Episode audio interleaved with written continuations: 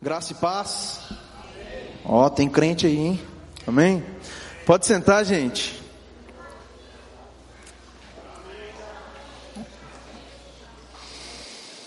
Glória a Deus, né, que nós podemos estar aqui mais uma vez para adorar o nome dele em comunidade, unidos e aprender um pouquinho mais do Senhor.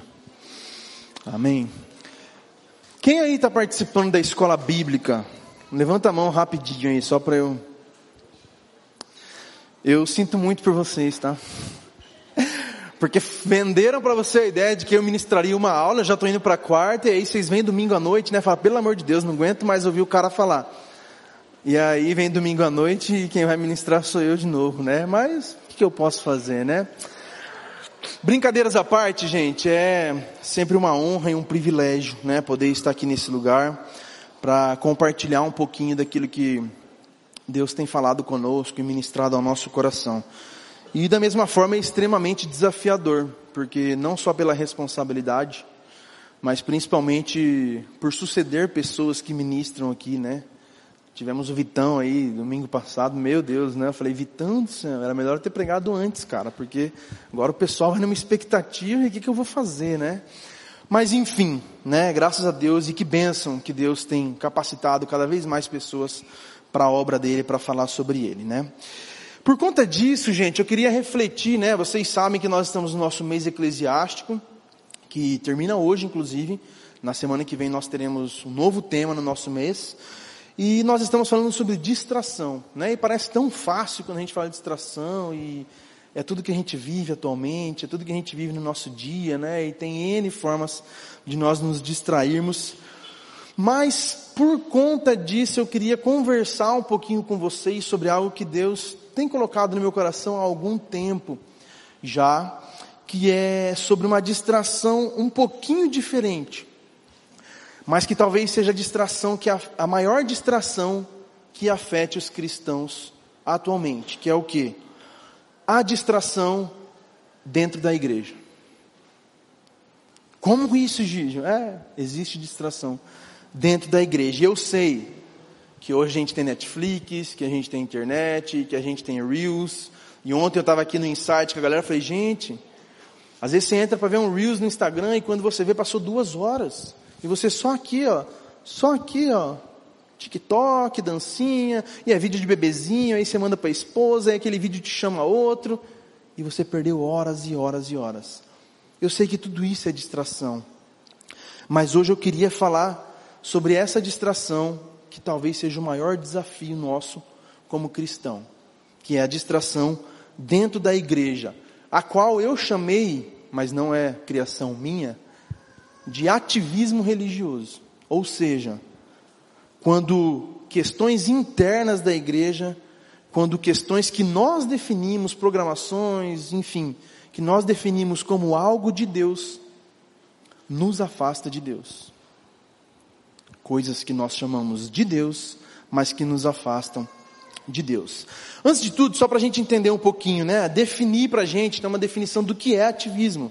E aí, de acordo com o dicionário, o Vitão aqui deu um monte de definição, né? Eu falei, nossa, eu preciso ir preparado. Então, o primeiro ponto sobre definição de ativismo. É uma atitude moral que insiste mais nas necessidades da vida e na ação do que necessariamente em princípios teóricos. E a segunda definição é uma propaganda ativa do serviço de uma doutrina ou ideologia. Tá? Então isso é uma definição simples de ideologia. Existe uma diferença é, muito grande entre vocação e entre ativismo. A vocação ela está muito mais ligada ao ser fazer, enquanto o ativismo é totalmente ao contrário, está ligado ao fazer para ser.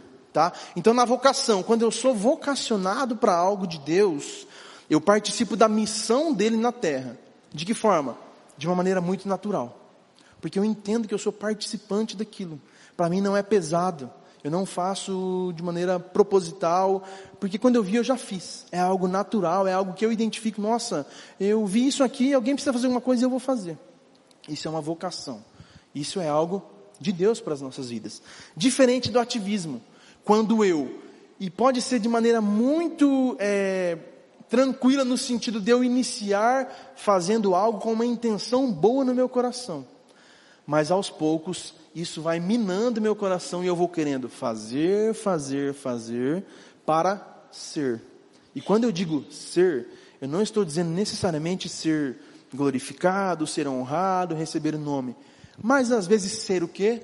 Nossa, eu preciso fazer isso porque se eu não fizer eu não sou filho de Deus. Eu preciso fazer isso porque senão eu não sou crente. Eu preciso fazer isso porque se eu não fizer, fulano vai dizer que eu não fiz. E aí o que a gente faz? Faz. Só que numa motivação totalmente errada dentro do nosso coração. Isso é ativismo. E isso nos mata dentro da igreja. Isso nos distrai dentro da igreja. Talvez, por isso que eu disse que talvez é a maior distração. Porque quem é filho de Deus e quem está comprometido com a obra dele, não consegue ver algo e não fazer. Vai indo, vai pegando, pegando, pegando. E quando a gente vê, talvez a gente está fazendo isso de uma maneira totalmente automática. É sobre isso que a gente vai falar um pouquinho hoje, tá bom? Mas o que, que isso tem a ver com distração? O ativismo religioso ele começa a ser um pecado na nossa vida quando eu simplesmente entendo que eu preciso fazer isso para Deus, sem necessariamente entender que aquilo é algo que me liga a Deus, que me coloca em intimidade a Deus, ou ao contrário, quando eu faço isso e me sobrecarrego e faço um monte de coisa, e isso acaba tirando o meu tempo de intimidade com Deus. E aí, ao invés de eu orar, ler a Bíblia e buscar intimidade, não. Nossa, hoje eu estou cansado porque eu fiz um monte de coisa na igreja. Nossa, eu fui dormir de madrugada porque eu tive que responder um monte de coisa, porque eu tive. Isso é ativismo. Então, a partir desse momento, passa a ser pecado na nossa vida, ainda que comece com uma boa intenção no coração. Ainda que você comece a fazer porque precisa que alguém faça. Mas a partir do momento que ele toma o lugar do relacionamento da intimidade com Deus, ele passa a ser pecado na nossa vida e se torna uma distração e talvez a pior distração nas nossas vidas. Pior é até que o Hells, né? Que uns chamam de Reels, mas o negócio é do inferno, porque do nada você está vendo um desenho, uma criancinha dançando, de repente é uma mulher que está lá dançando de lingerie. Não assusta não, gente. Seu filho talvez está lá. Desculpa. Desculpa. É o que a gente tem falado para os adolescentes. Se antes, e eu nem era para eu falar isso, mas já que eu comecei, se antes, na nossa época, para você acessar pornografia, você tinha que comprar uma revistinha escondida, tinha que pegar na escola com um amigo. Hoje a pornografia chega de graça sem você pesquisar. Você está vendo uma musiquinha, um vídeo de futebol, o próximo vídeo relacionado é uma mulher dançando. Algoritmo. Por causa da música que foi utilizada, por causa de uma imagem que foi utilizada no outro vídeo também foi, e ele faz essa ligação. Porque você teve interesse em algo, e esse algo te leva a outras coisas. Fecha parênteses, tá? Cuida do seu filho, gente. Tá bom? Amém? E aí então, pelo fato de eu entender que quanto mais eu tiver envolvido, mais eu fazer, mais eu estiver fazendo algo em Deus, eu acredito que isso me aproxima dele. E na verdade o ativismo me separa dele, porque eu estou fazendo isso com a motivação apenas de fazer, e não de me relacionar. Né? A gente acha que as funções que nós exercemos dentro da igreja nos aproximam de Deus. Nossa, eu faço parte do louvor, estou ministrando aqui em cima, sou líder de jovens, de adolescentes, faço parte do ministério infantil. E aí tem gente que faz tudo isso mesmo, está envolvido em tudo isso, e não tem problema nenhum, é ótimo. De verdade, é ótimo. Desde que a motivação do nosso coração e desde que isso não esteja atrapalhando o nosso relacionamento com Deus. Vamos ler a Bíblia? 1 Samuel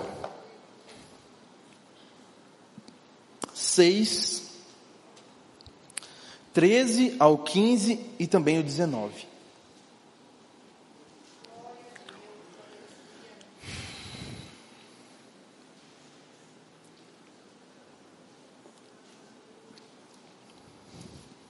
Amém? Vou ler aqui na NA, vocês acompanham aí na versão de vocês, tá? 1 Samuel 6, 13 ao 15 e depois o versículo 19 apenas. O povo de Bet-Semes andava fazendo a colheita de trigo no vale. Quando levantaram os olhos, viram a arca e ficaram muito contentes. O carro veio até onde havia uma grande pedra. Eles cortaram a madeira do carro em pedaços e ofereceram as vacas ao Senhor em holocausto.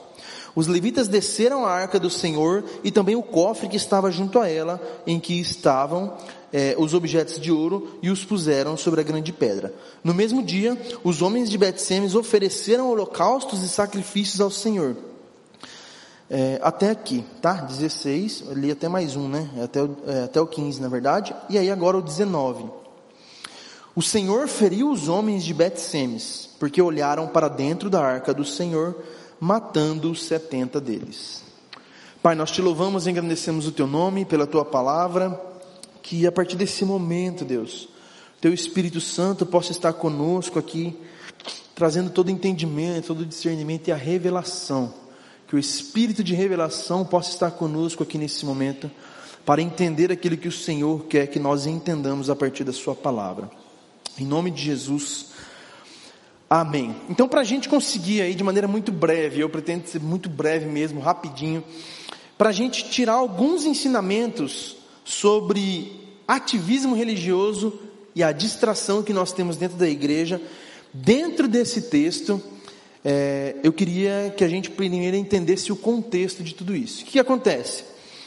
Quando o povo saiu do Egito, e vocês já sabem disso, Deus deu a ordem para eles fazerem o tabernáculo, que era onde, onde Deus habitaria com eles nesse tabernáculo. Esse tabernáculo era um, uma estrutura móvel, que ela era retirada, montada e retirada, montada e retirada, conforme a ordem do Senhor para eles irem caminhando até a terra prometida.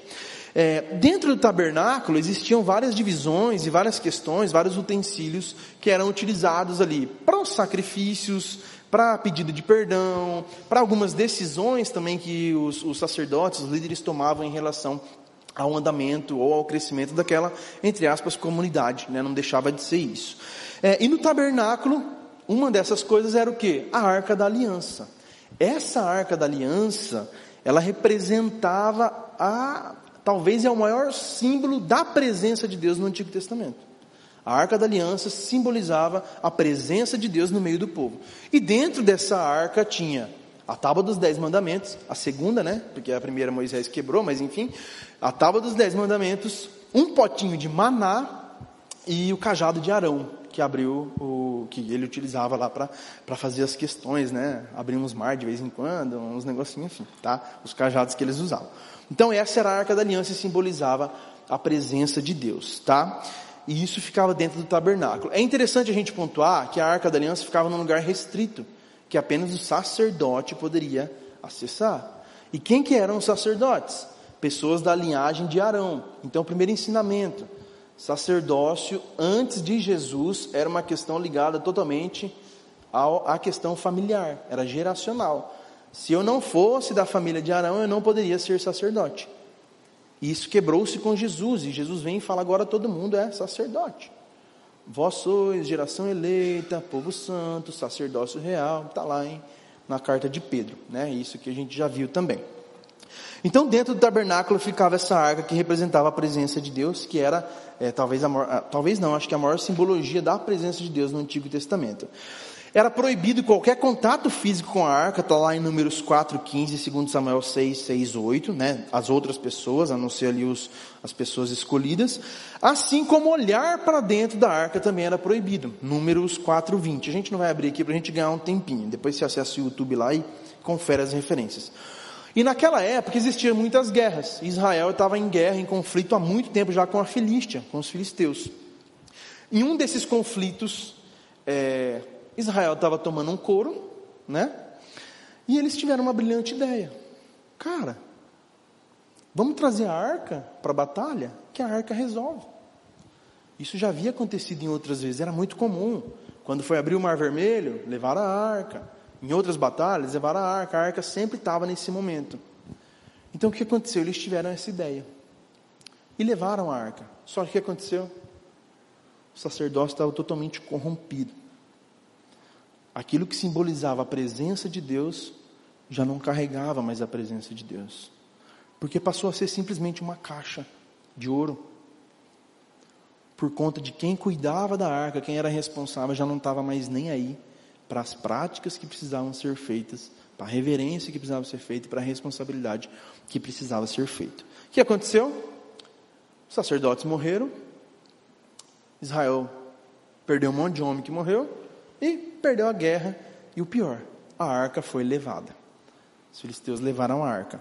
Para resumir a história, começou a acontecer um monte de coisa lá na, na Filístia: tumor, é, o povo ficou doente. Falaram: Meu Deus, tira esse negócio daqui. Devolveram a arca.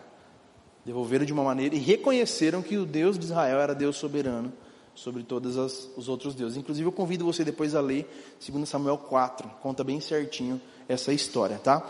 E aí, nesse capítulo que nós lemos aqui, o capítulo 6, é quando essa arca é devolvida e ela chega. Como que a arca é devolvida? É colocada em cima de carros de boi e esses bois vão lá, né, para um, um lado e acabam caindo aqui nesse lugar onde esses é, israelitas estavam trabalhando e aí os israelitas vêm aqui, lógico, se alegram, né? Nossa, a arca da aliança voltou, a presença de Deus, tal, tal. Começam a fazer tudo certinho, né? Fazem sacrifício ali, sacrificam, têm total reverência. E até o ponto que eles simplesmente têm uma ideia brilhante. E talvez, gente, misericórdia, mas eu talvez teria essa ideia também, né? Vamos olhar para dentro da arca, ver o que, que tem? Porque o sacerdócio já estava corrompido mesmo, ninguém se importava, já tinha sido roubado, não tinha mais a mesma importância. E aí os caras olharam para dentro da arca e aconteceu uma grande catástrofe, e 70 pessoas morreram, né? E aí é interessante a gente pontuar que Bet-Semes era uma cidade de levitas, então por isso que eles tiveram todo o cuidado e eles sabiam como carregar a arca, sabiam como lidar certinho, porque os levitas eram responsáveis por isso, tá?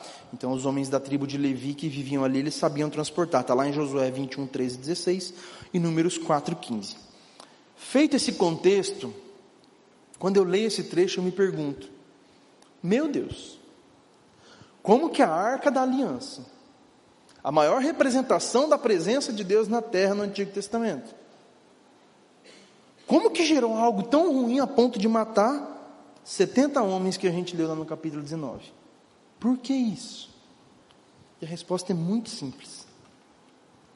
Aquela galerinha, os trabalhadores, eles simplesmente se distraíram com a arca se distraíram com a arca ao ponto de trazer consequências gigantescas, 70 mortes.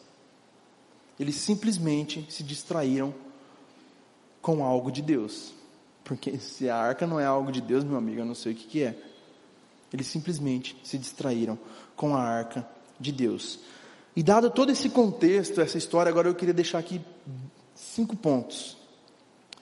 Cinco pontos sobre cinco pontos que esse texto traz para a gente, no sentido de distração com a coisa de Deus, com a arca, aqui nesse texto é representada com a arca, mas que se enquadra totalmente na nossa realidade.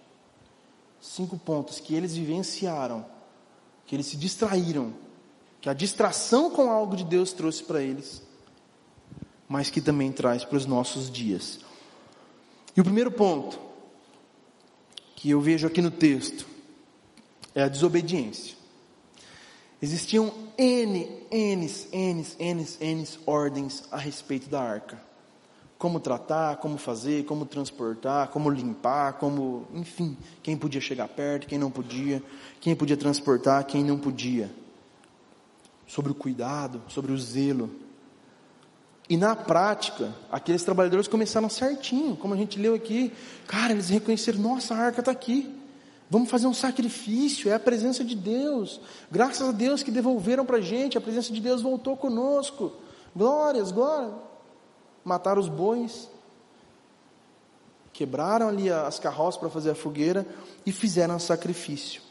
Então eles fizeram uma oferta de sacrifício certinho, diante daquilo que representava a presença de Deus. Mas depois a motivação do coração mudou. E foi aí que aconteceu o erro. Primeira distração. Eles se distraíram com a presença da arca ali e tiveram a brilhante ideia, como a gente falou, de olhar para dentro da arca, que era algo proibido. Então a distração nesse texto, a distração com algo de Deus nesse texto, mas também nos nossos dias, ela gera desobediência. Então, se a gente não tiver ligado com aquilo que a gente está fazendo dentro da igreja, dentro da igreja, não estou falando lá fora, a gente vai desobedecer a Deus. A gente pode simplesmente, entre aspas, tratar a nossa arca de uma maneira diferente. E aí muitas vezes, essa distração com as coisas de Deus nos leva à desobediência de que forma? A Bíblia diz que é um versículo clássico, né? Nós devemos amar a Deus acima de todas as coisas. E aí o que a gente faz? A gente ama a programação. A gente ama o culto. A gente ama rever os amigos. A gente ama participar. A gente ama a experiência. Mais do que Deus. Mais do que Deus. Porque se eu venho num culto e tem dez pessoas aqui, eu não adoro Deus da mesma maneira. Sabia? Se eu estiver tocando aqui e eu chegar aqui e tiver duas pessoas, eu não vou tocar da mesma maneira que se tivesse para cem. Olha que coisa horrível isso. Misericórdia. Sabe o que é isso? Ativismo. Ativismo religioso. Distração com coisa de Deus. Porque eu estou amando mais uma programação, mais uma maneira que as pessoas vão responder aquilo que eu estou fazendo, mais uma maneira das pessoas responderem a minha ministração, a minha oração, a minha adoração, do que a presença da pessoa mais importante aqui nesse lugar. A arca, entre aspas, a presença de Deus está aqui, ó. Mas não. Eu estou distraído, porque para mim importa as pessoas. Para mim importa a programação. Para mim importa se tem 10, 20, 30, 40 ou 50. Engraçado que uma vez eu estava vendo uma ministração do Brunão Morada, e acho que todo mundo aqui conhece o Morada, né? Talvez hoje aí o maior nome da, da música cristã no Brasil. E ele falou que ele começou muito novo, tocar violão e bateria na igreja, e um dia ele foi ministrar e acho que era numa tarde da benção, não sei, sei lá. Saudosa tarde da benção, né? Oh Deus. E tinha tipo 10 pessoas, 15, ele olhou para o pai dele e falou: Pai, não vou tocar não, tem só 10 pessoas aí, 15. E o pai dele, um pastor muito sábio, falou: Vai, hein? Ah, você vai. Sabe por quê? Você vai tocar lá como se tivesse um milhão de pessoas. Primeiro, que você não toca para eles. E segundo, que como que você vai tocar para um milhão se você não tocou nem para dez? É essa a nossa mentalidade que a gente precisa ter. Não nos distrairmos com as coisas de Deus, mas estarmos totalmente focados na arca da aliança que está aqui, ó, na presença de Deus, independentemente se tiver zero pessoas. Se tiver você e o pastor Gabriel aqui. Porque ele que abre a igreja, o, Amar, o pastor Amarneno. Amém? Vocês estão me entendendo? Amém? Então tá bom. Segundo ponto, que o ativismo ou a distração dentro da igreja com as coisas de Deus pode gerar. Beleza e status. Isso aqui, nossa, né? Meu Deus, que distração que é. A Arca da Aliança, ela foi desenvolvida por um cara chamado Bezalel. Lá no Antigo Testamento, está lá em, depois vocês podem ler, Êxodo 31, do 1 ao 5. Deus fala para Moisés, ó, eu quero esse cara. Vou derramar meu espírito sobre ele e ele vai ser o artista, primeiro artista da Bíblia, hein? Depois de Deus, né, que criou tudo. Mas enfim, talvez Noé também, né? Porque Noé criou uma arca aí grandona. Enfim, assunto para um outro dia. Ele falou: esse cara vai ser o artista e ele vai fazer tudo do tabernáculo, cortina, a, a arca, as bacias, tudo, tudo, tudo. Esse cara vai fazer. Então o Espírito, é como se o Espírito de Deus se apossasse dele e o próprio Espírito fizesse as coisas que ele fez. Aí eu pergunto: a arca era bonita ou não? Meu Deus do céu, né? Se o próprio Espírito, se o cara fez de acordo com as orientações que Deus passava, ó, medida tal, medida tal, medida tal. E eu fico pensando, né? É só o Espírito Santo. Porque, cara, esses tempos, eu e minha esposa, fomos inventar de fazer um gabinete lá em casa, né? Comprei serra-copo, comprei tudo esse negócio. Fui lá em Londrina comprar madeira. Ah, não, é que eu fui enganado, na verdade, tá, gente? só um parênteses aqui. Amor, vamos comemorar aniversário de casamento, noteback. Eu falei, ah, agora, filho, só marca o dia e vamos. Economizamos, né? Ou passou no cartão, nem lembro, depois vem a conta e a gente se vira para pagar, né? Mas enfim, fomos no Outback, chegou lá, né? Amor, vamos dar uma passadinha na Tox Tok? Vamos. Cheguei lá na Tox Tok. Para resumir a história, a bonitinha tinha levado dentro, você ri, né, pastor? A bonitinha tinha levado dentro da bolsa todas as medidas, o projeto, tudo certinho já, tá? Enfim, compramos as madeiras, baixamos banco de trás do carro, viemos de Londrina até aqui, é uma alegria só, né? Para resumir a história, sabe como que a gente apelidou o gabinete? Gabinete do ódio. Sabe por quê? Abençoada, oh, como eu amo essa mulher, meu Deus. Fez uma continha bem erradinha assim, errou uns 3 centímetros só. E a gente ficou três dias para tentar fazer o negócio encaixar. E não encaixava. Tinha gaveta, tinha tudo. Resumindo, quem foi lá em casa já viu. Ficou um, ficou bonito, sabe? Ficou um nicho assim, um quadrado com uma prateleira. Ótimo, top. Nem tá lá mais, né? Já até quebrou o negócio, tá? Mas eu fico pensando, imagina fazer uma arca. E depois vocês podem ler lá em Êxodo 37, do 1 ao 9, lá descreve certinho como que era a arca. Digita no Google, Arca da Aliança, tem representações da gente. Se hoje seria difícil fazer aquilo, imagina na época. Revestido de ouro, as argolas de ouro para carregar, querubim na tampa, não sei quantos pesos lá de quilo. Coisa mais linda do mundo. Coisa mais linda, gente. Então esse cara ele confeccionou, ele confeccionou tudo. E aí por que, que eu falo de beleza e status, que é o segundo item? Porque eu imagino que uma das coisas, e aí isso não está na Bíblia, tá? É eu que estou falando. Deus abençoe, não seja heresia, né? Vamos lá. Eu imagino que uma das coisas que despertou essa curiosidade, essa distração nesses homens, foi a beleza da arca. Porque eles nunca tinham visto tão de perto. Eles não tinham tanto acesso nisso. Eles não eram sacerdotes. E aí, poxa, cara, o negócio veio até mim, né? Deve ser de Deus. Deus está me entregando para eu poder ver. Então a beleza também gera distração. E outro fator importante, o status. Acabei de falar, sacerdote era quem poderia acessar o espaço onde estava a arca.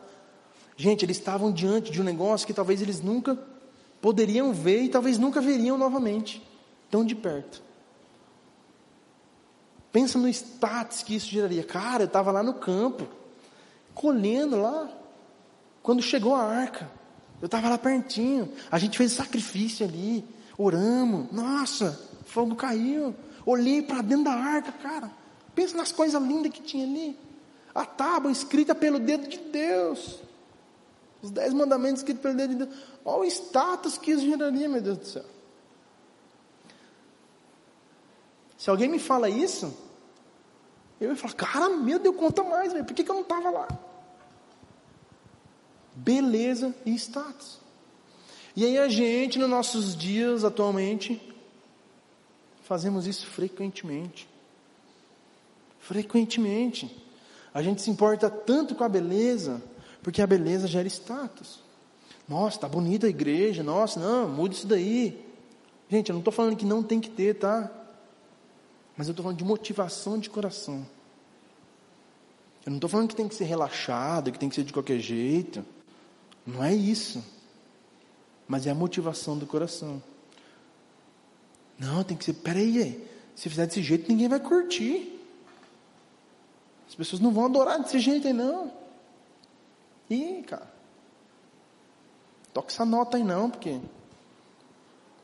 a única que eu sei fazer, né? No meu caso. Beleza e status é o segundo ponto de coisas dentro da casa de Deus que nos distraem e nos separam de Deus, coisas que o ativismo religioso gera, tá?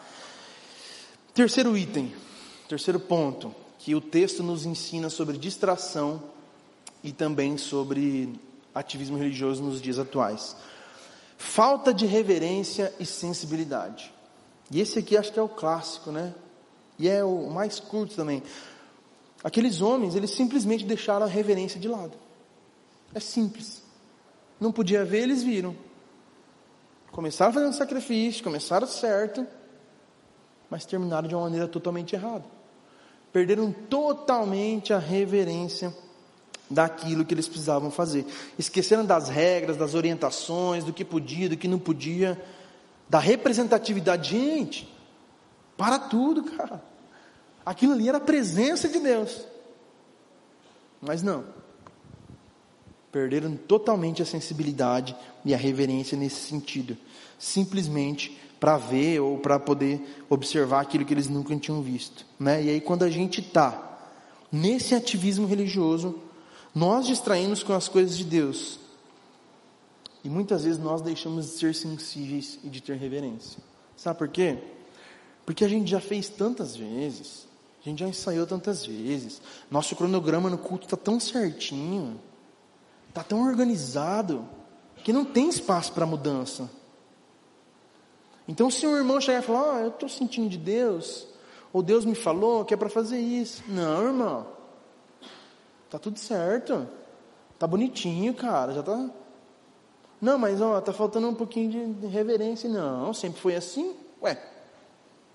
Quem é você para falar que tá faltando reverência?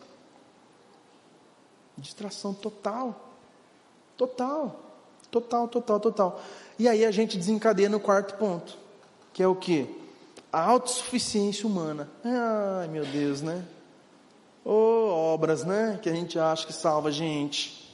Ah, quem está na escola aí está vendo, né? Não, não adianta, gente. Deixa eu falar uma coisa para você. Participar de ministério, vir na igreja orar, fazer missões, não salva ninguém. Não salva. É uma testificação que você é salvo, aí beleza. Mas só isso não te salva. Isso é uma consequência de que sua vida foi transformada, de que você está em total intimidade com Deus, de que você está totalmente focado com Ele, não distraído com as coisas dele, ao ponto de te atrapalhar no relacionamento com Ele, tá? E aí, esse aqui é o principal, tá, gente? Porque ele é muito sutil. Ele é muito sutil. A linha é muito tênue do fazer com excelência do fazer com minhas mãos. E eu vou até citar um exemplo aqui, né? Pessoal do Insight aí. Por que, que é tão sutil? Porque eu vou falar um negócio aqui que aconteceu com a gente, do Insight. E Isa, Vitão, né? Podia ter falado antes com vocês, agora já foi também. Mas me deem licença, né? Depois com coisa. Gente, eu amo a equipe que serve no Insight. Eu amo de paixão. Pensa nos meninos comprometidos. Não tem tempo ruim. Precisa vir ensaiar três horas, eles vêm. Precisa vir ensaiar de madrugada, vem. E eu não estou falando só do Vitão e da Isa, né? Tem o Rodrigo, o Pipira, os meninos do som. Não tenho um ponto a reclamar dessa galera. Pelo contrário. Não sei o que seria do Insight sem o coração deles. Mas muitas vezes, muitas vezes não. Uma que eu lembro muito clara. A gente veio ensaiar, ensaiou, ensaiou, ensaiou. E sabe quando você passa uma música e você fala, ah, ficou legal, mas. E eu lembro que a gente comentou assim, cara, essa música aí não parece a música que a galera vai vir junto. O que, que é isso? Autossuficiência humana. A gente estava acreditando que a música que a gente escolheu é que ia trazer a galera para vir junto, para adorar junto. E a gente, todo, todo mundo chateado ali, né? Aquela cara de cachorro que caiu da mudança, um olhava para o outro. Até que do nada eu olhei para a Isa, acho que foi para a Isa que eu olhei e falei, Isa, falei no fone ainda dela. E eu tava com esse coração também, falei, ah, essa música é realmente. E tinha ficado boa a música. Eu falei, Isa, não é a gente que faz. Vamos tocar assim, embora. E se o povo vir, veio. Se não vir, mano, o importante é a gente, é nosso coração. E aí a Isa olhou para mim e falou: É verdade, Gijo. Não é a gente que faz, é Deus que faz. E a gente pegou, tocou a música, foi embora e o povo veio e, cara, porque não é a gente. E você está vendo como é sutil? A gente estava querendo fazer um negócio excelente, mas passou um pouquinho do limite do que era de nossa responsabilidade e da responsabilidade de Deus. E um outro exemplo também, uma vez a gente estava conversando no grupo do WhatsApp, cara. E para você ver como que Deus fala a todo momento com a gente. Gente cheia de coisa para resolver da liderança do insight, e, sabe? Nossa, sobrecarregada. Você falou, meu, o que está acontecendo? E aí, modo depressão, assim, todo mundo, ah, acho que eu preciso de terapia, ah, acho que eu preciso de não sei o quê, acho que eu preciso de sei o quê.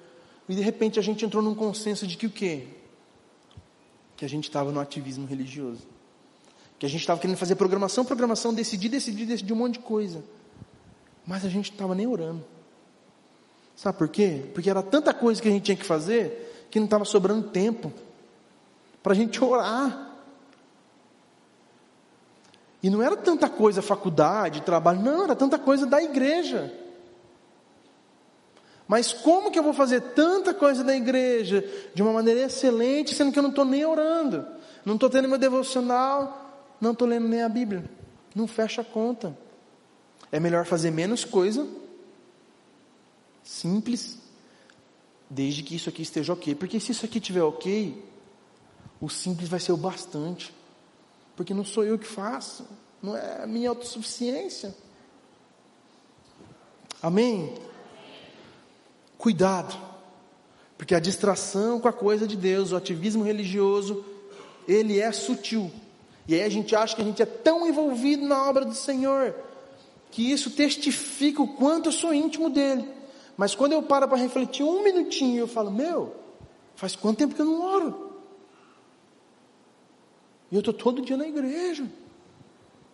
Faz quanto tempo que eu não oro? Eu estou todo dia ensaiando. Ativismo religioso. E aqueles homens fizeram exatamente isso. Eles acharam que era pela mão deles ali, que a arca não tinha mais simbologia nenhuma. E aí a Bíblia está recheada de casos desse, né? A gente pode pegar Saul, que fez o sacrifício no lugar, porque não quis esperar Samuel chegar. Moisés que deu uma porrada na rocha, né? Também o povo, né? Vou te falar, viu? Eu teria dado duas porradas, não era uma só não. E tinha batido no povo ainda também. Exceção de saco, né, meu Deus? Mas enfim, tá? E por último, quinto ponto. O ativismo religioso, a distração com as coisas de Deus, afeta os cristãos no sentido de nós transformarmos Deus em um amuleto. Ai, ai, ai. Como somos bons, né? Em julgar, em dar porrada nos outros. Nossa, você adora não sei o que. Nossa, esse seu comportamento não é de Deus. Nossa, isso que você está fazendo é idolatria. E quantas vezes a gente faz isso, será? Quantas vezes eu estou transformando Deus esse Deus que a gente acabou de orar aqui, que é o centro de tudo, que a gente acabou de cantar, que é o centro de tudo, que a gente acabou de orar falando que Ele é o Criador do universo, mas que se fez tão pequeno ao ponto de caber dentro do meu coração. Quantas vezes eu transformei esse Deus num ídolo? A quem eu me recorro simplesmente nos momentos de dificuldade, simplesmente nos momentos em que eu estou desesperado com algo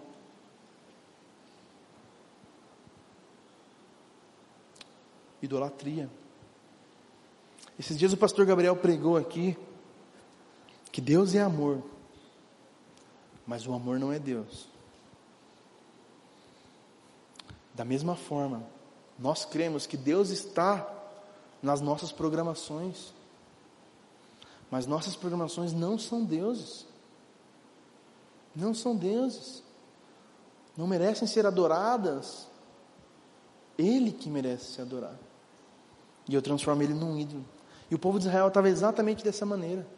Porque se o sacerdote estava corrompido, o cara que era responsável por cuidar, entre aspas, da questão espiritual do povo, fazendo sacrifício pelo perdão, recebendo as ofertas. Se esse cara estava corrompido, comia as ofertas. Imagina o resto do povo, né?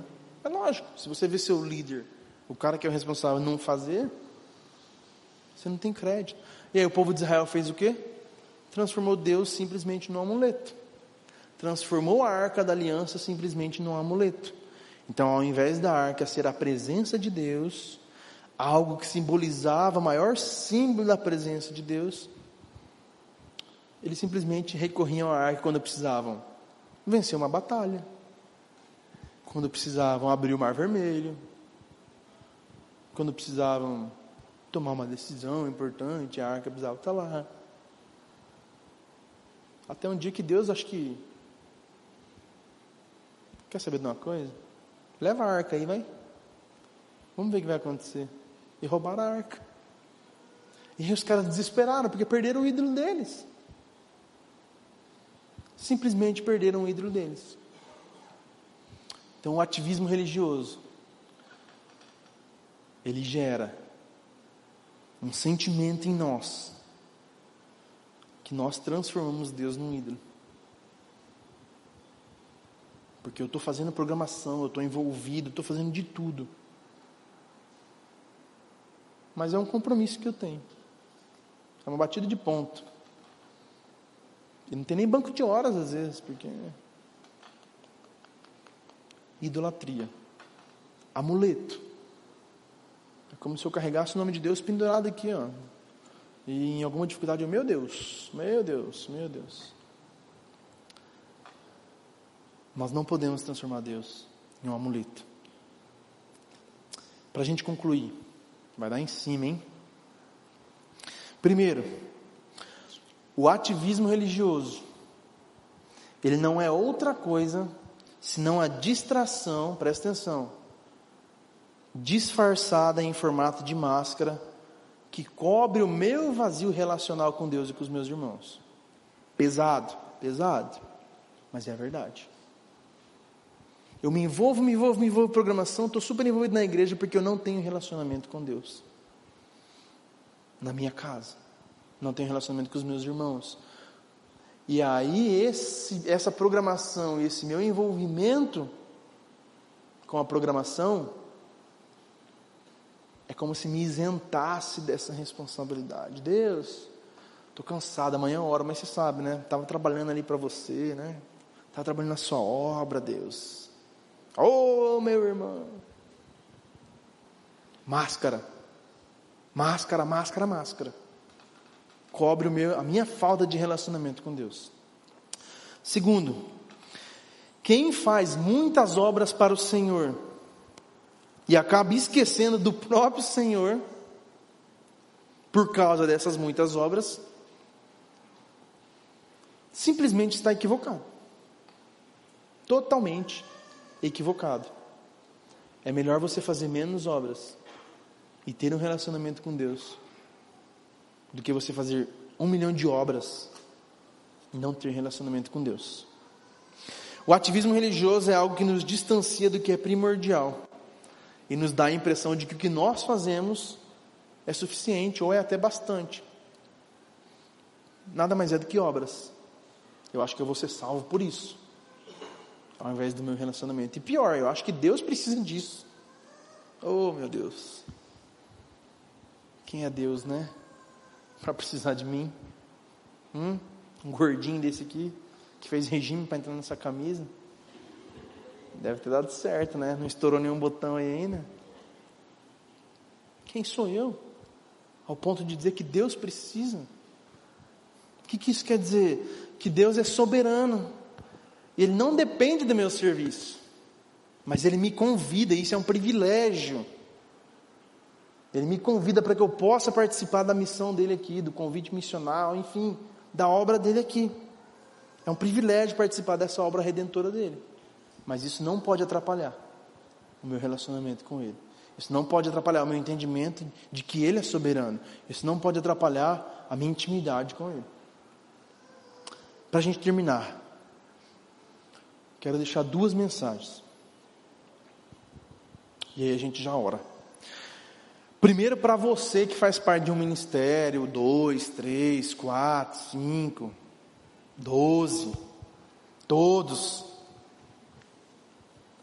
Primeiro lugar, eu queria dizer que é realmente uma benção servir com você. É disso que a gente precisa. A gente precisa de pessoas que se entregam à vocação de cumprir a obra redentora de Deus, de ajudar a obra redentora de Deus aqui. Em segundo lugar, e aí eu vou me, tá? Vou me revestir agora de toda a segurança, senão depois o pastor Gabriel me pega. Essa ministração aqui não está dizendo para você abandonar seu ministério, tá bom? Ou seus ministérios. Mas, mas, está te convidando a refletir sobre o seu coração no envolvimento desses ministérios. Aí sim. Para e pensa. Será que esse ministério está tomando muito meu tempo? Eu não estou conseguindo ter tempo com a minha família? Não estou conseguindo orar? Não estou conseguindo ler a Bíblia? Reflita. E se isso realmente estiver acontecendo, se você estiver se distraindo com as coisas de Deus, ao ponto de não se relacionar com Ele, peça uma direção. Talvez sim, você vai ter que abrir mão de alguma coisa. Ou talvez não, talvez você está se distraindo com outras coisas lá fora, que somadas a essa estão te tirando tempo. Amém? Por fim, para você agora que não faz parte de nenhum ministério, programação, reflita também. Será que você não tem nenhum chamado vocacional para servir na igreja em algum aspecto? Será que realmente o seu papel é vir aqui domingo, ou terça, ou quinta, ou participar da oração de madrugada, receber e sair? Será? Seu coração é de um filho que quer cuidar das coisas do pai? Ou é um coração de um servo, ou pior, de um cliente que vem usufrui, se alimenta, recebe, consome e vai embora e domingo que vem está tudo bem. Eu acho que não. Reflita. O Azaf Borba tem uma frase que ele fala que o domingo é o intervalo de um jogo de futebol. Por quê? É uma analogia perfeita, né? Porque a sua semana é o primeiro tempo. Foi, foi, foi. Chega no intervalo aqui, nós juntos, conversamos aqui, alinhamos e tal. Oh, não, vamos para cá, vamos para lá. Volta para o segundo tempo, ó. Então, participar apenas do intervalo é muito pouco. Participe do jogo completo. Jogue o jogo completo. Uma das causas do ativismo religioso acontecer tanto dentro da igreja é por conta de filhos que não assumem os seus papéis de filhos. E que, na mesma medida, outros filhos que entendem totalmente o seu papel de filho, mas acabam assumindo essa função que era de outra pessoa para que isso possa acontecer. Alguém é da área de biologia aí? Não, né? Mas acho que todo mundo estudou na escola, né? Sabe quando tem o desequilíbrio do ecossistema? Um animal entrou em extinção, o que acontece? Aquele que ele era predador, cresce um monte. Desequilíbrio o ecossistema. O ativismo religioso gera isso. Um desequilíbrio do ecossistema. Porque filhos que eram para assumir não assumem e outros filhos acabam assumindo muitas funções para que a obra possa acontecer. Todo mundo é filho, gente. Tá? Se você não tem essa verdade dentro do seu coração, saia de hoje aqui com essa verdade. E por causa disso, é chegado um tempo de nós assumirmos nosso papel de filho e cuidarmos das coisas do nosso Pai. Principalmente do nosso relacionamento com Ele. Amém? Posso orar? Vamos ficar de pé?